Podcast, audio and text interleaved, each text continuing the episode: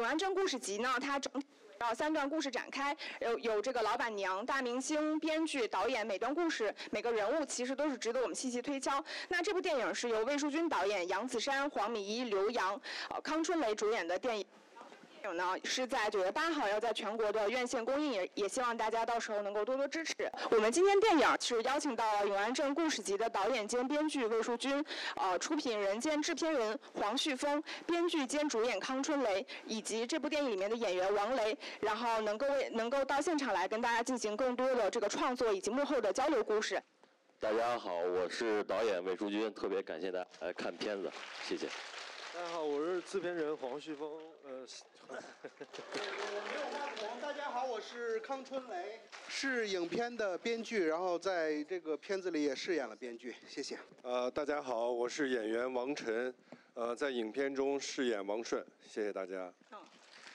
应该除了魏淑君导演之外，大家应该就在刚刚看过的这部电影里面，其实都已经见过各位老师了，对，所以面孔也非常熟悉。那也很想导演，就是最开始是怎么考虑到说这三个篇章的名字是通过非常优秀的这个华语？呃，就就是因为呢，我觉得他们那个名字起得特别好，然后很贴合我们每一个篇章的故事。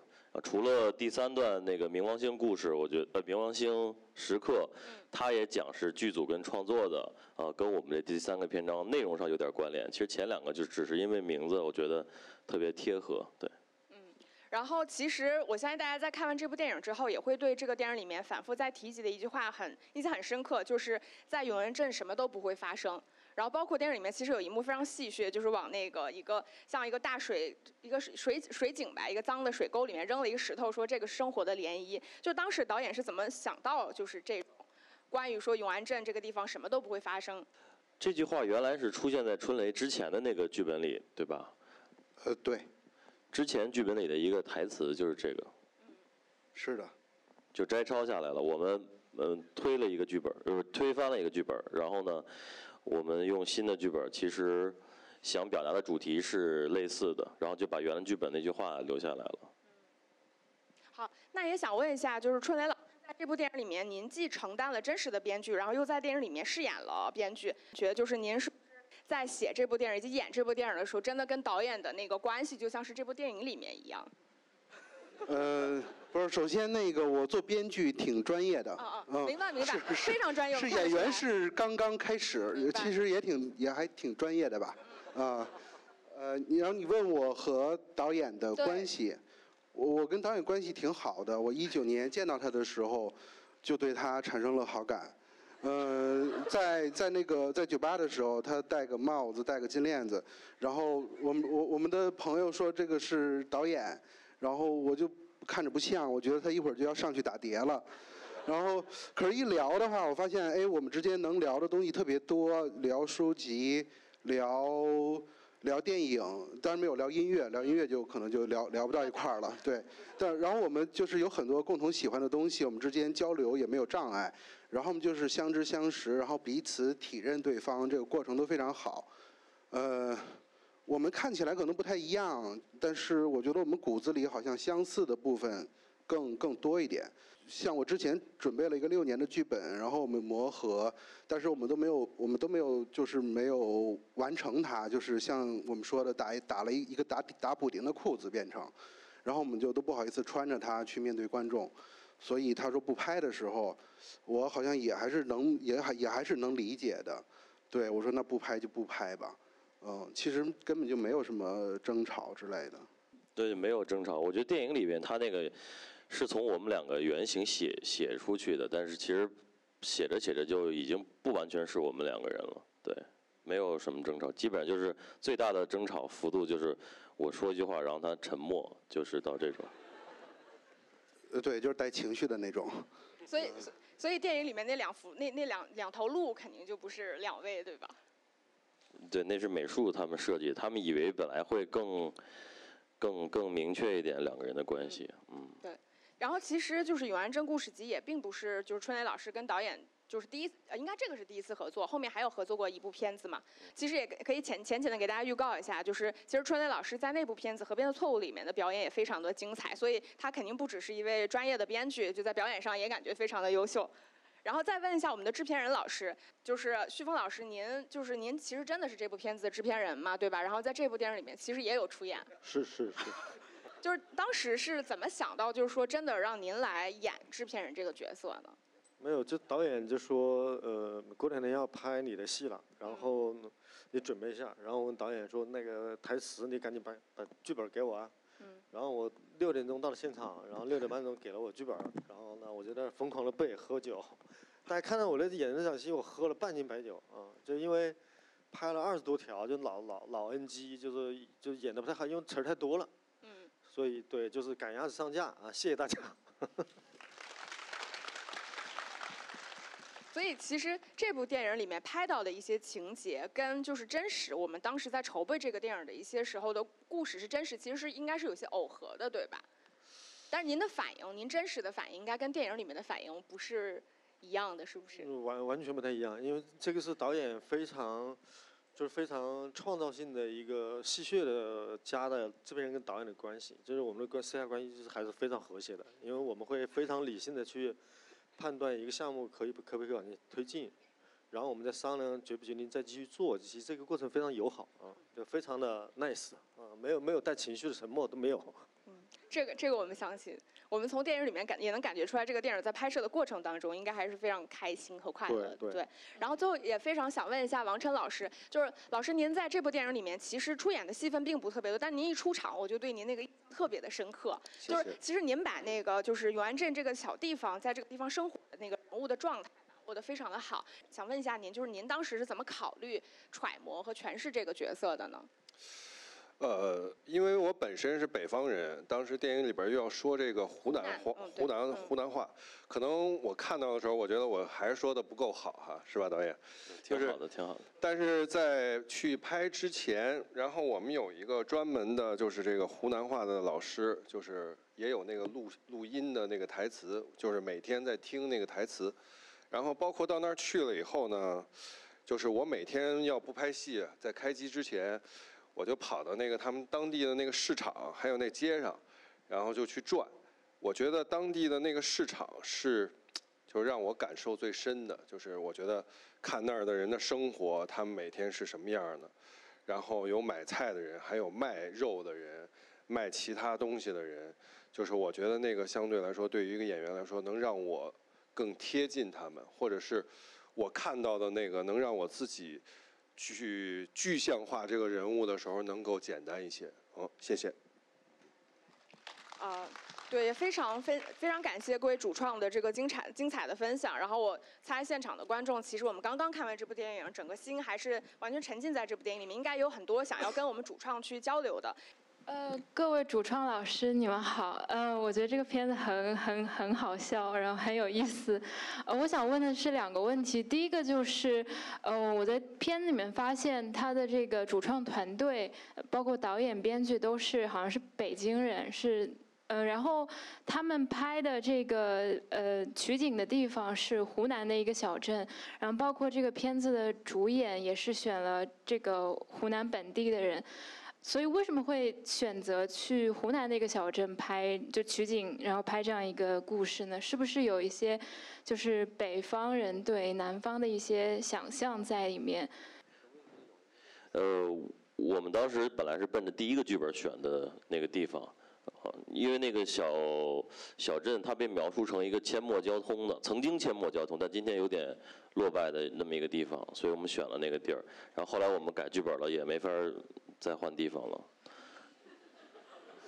但是但是这个地方它当然给我们一种感受，就是其实我们展示小镇的外貌并没有特别多，然后有一些小镇的，比如说街道，然后也有一些它在发展状况当中的这样的场景，一些村落的场景。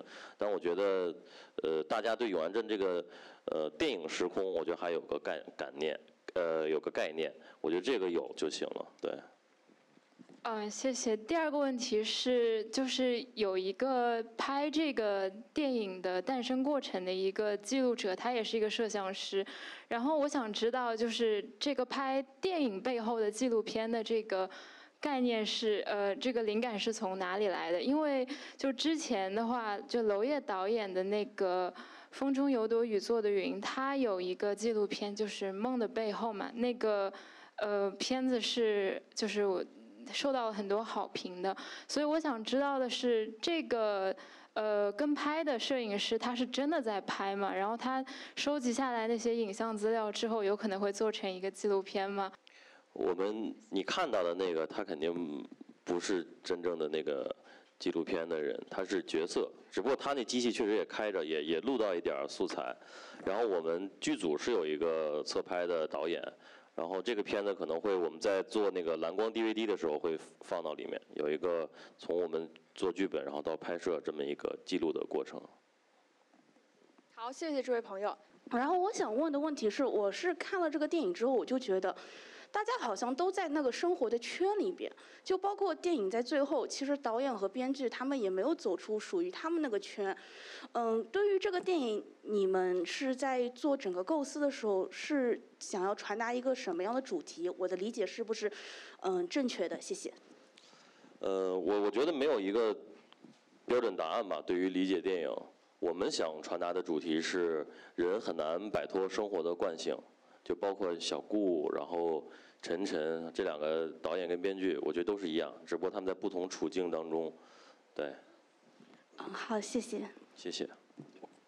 呃，我想问一下，就是在电影里面让我感触比较深的一个片段，就是陈晨他在车窗的那个雾上面画了一个眼睛，然后因为蒸汽那种环境的天气湿度原因，那个眼睛就那个滴了水，就像看上去像流泪一样。嗯，那这个设计，请问有什么灵感的来源吗？呃，我觉得这些都是基于观察吧。就是原来我一个朋友跟我讲过一次，就他在窗户上画眼睛，然后突然间他一回头发现那个泪水滴下来了，然后我就一直记得这个事情，然后用到了这个剧本当中。好的，谢谢导演。我们接下来请春雷老师选一位观众吧。嗯。呃，呃大家好，我有两个问题。第一个问题是，我想问一下导演或者是创作人员，就是为什么三个篇章是分别都是第六代导演的片子？可能第一个不是，就是为什么要用这三个名字来做划分？这刚才不是问了吗？就是，呃，就是因为他起的那个名字符合我们那个篇章的意思，独自等待嘛，那个小顾等待着那个。一种有有可能的生活，一种好像有吸引力的东西，然后看上去很美。这个晨晨，他好像被簇拥、被环绕，但其实也有他难以回到的故乡。然后带着一种朴素，然后奔赴了一种失望，对。好的，不好意思，可能刚才没没有仔细听，太激动了。没事。然后第二个问题是我自己也是学电影的，然后我也在写剧本。我想请问一下编剧和导演，就是在最开始的那个过程里面，你的东西怎么样？就是就是关于投资、关于钱这个问题，你拿什么钱、拿什么成本去把它给做出来呢？就是这个有没有一些经验可以分享？谢谢。什么样的剧本能吸引你给人家投资？大概是这意思。就像《永安镇故事集》这样的，没有您您问的是创作上的问题吗？还是制片上的问题？我觉得这个问题您来回答也挺合适的。没有，就是就继续投资一些主创团队非常真诚的团队嘛，就是说他们的表达是他们发自内心想表达的东西。我觉得，然后你再去核算一下他未来的收入啊、营销啊、成本，你比比对一下，然后你就。你就可以决定说投不投。最重要的说，看他们这个团队是不是特别想做这个事情。对，就这个。呃，那那怎么给您看到呢？工厂大门现在有在招人吗？那一会儿完事你拦住他。谢谢谢谢。呃，首先给各位主创鞠个躬。然后我是今天算是第三遍看《永安镇故事集》，因为之前在二零二三的浙江青年电影周。您的作品是开幕影片，所以说很荣幸我二刷了，所以所以说我特别喜欢这个影片，包括我自己也是编导，所以说的话，可能我从专业角度上我会有两个问题，就是问到一个导演，包括编剧老师，一个是关于这个方言的一个设计，就是我不我不知道，就是您在创作也好，包括在剧本阶段的时候，是一开始就确定使用方言作为这个电影的台词设计。然后另外一个点是关于音乐上面，因为本片的音乐非常具有多元性，就是它可能有很多不同类型。我比较好奇，导演你在选择音乐这方面你是怎么考量的？对，谢谢。呃，方言是。好像我们写着写着剧本，然后决定想想尝试用方言，因为更多我觉得还是在这个故事当中吧，一个更闭塞的小镇里面，讲着操着乡音，呃，然后外来的呃北方的方言，我觉得形成一种对冲。包括晨晨他在跟呃可能跟同事讲话的时候用普通话，然后回到家乡见到老同学他会说一些方言，我觉得还是出于角色的考量在这个戏上。然后音乐就是。音乐用了这个里面用了一个，呃，《午夜巴塞罗那》就伍迪·艾伦导演的那个其中一段那个西班牙吉他的音乐，就是第一次是他跟陈红在公园里面散步，好像之前的糟糕的事儿都已经过去了，终于回归了一种清新的、朴素的，然后熟悉的，呃，沁人心脾的感觉里面。然后当他们发现争吵、发现无法沟通的时候，还是那同样一段音乐。